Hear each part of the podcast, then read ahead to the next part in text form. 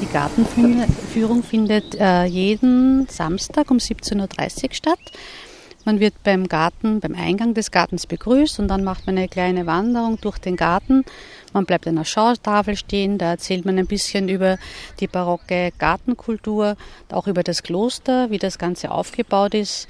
Dann geht man weiter nach hinten zum Pavillon. Das war ein Ort, wo die Mönche auch Rekreation erfahren haben. Das heißt, immer dann, wenn sie in der Fastenzeit sehr abgemagert waren und sie haben auch Aderlass und ähm, Abführmittel bekommen, dann waren sie recht geschwächt und dann hat man sich hier aufpäppeln lassen können im Pavillon. Mit Essen, ja, man hat auch einen Raum rechts gehabt, wo gespielt worden ist, man konnte im Garten Lust wandeln, dass man sich erholte und dann wieder zu Kräften kam. Äh,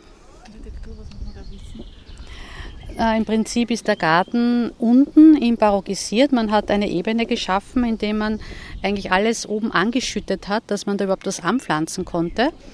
Und äh, später hat man dann den oberen Teil des Gartens im englischen Stil gemacht. Das sind äh, Wege, die geschlungen sind, das ist eher der romantische Teil.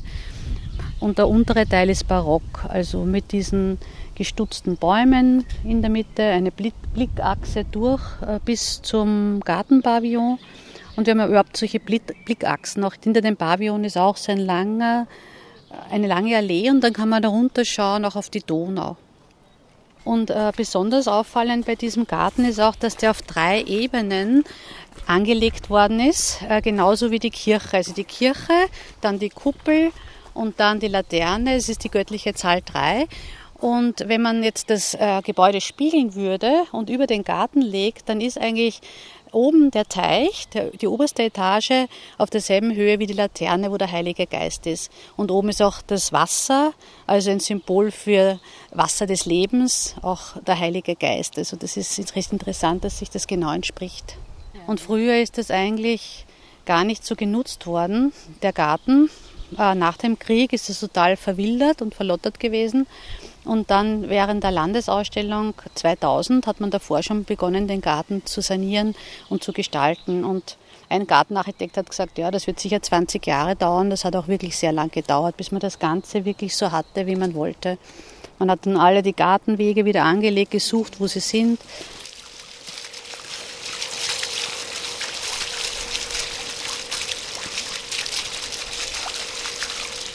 Ja, wir stehen jetzt hier oben auf einem kleinen Balkon und schauen auf das schöne Paradiesgärtlein hinunter.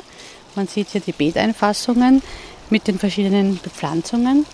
Und diese ganzen Beete sind nach Wallafitz Drabo, nach dem Abt äh, von Reichenau.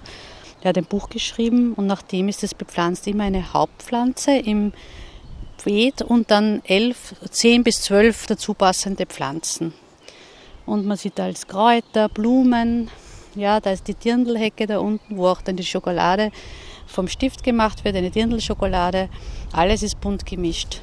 Und in der Mitte dann ein Brunnen, der hat vier Öffnungen, wo das Wasser herausrinnt, wie die vier Himmelsrichtungen.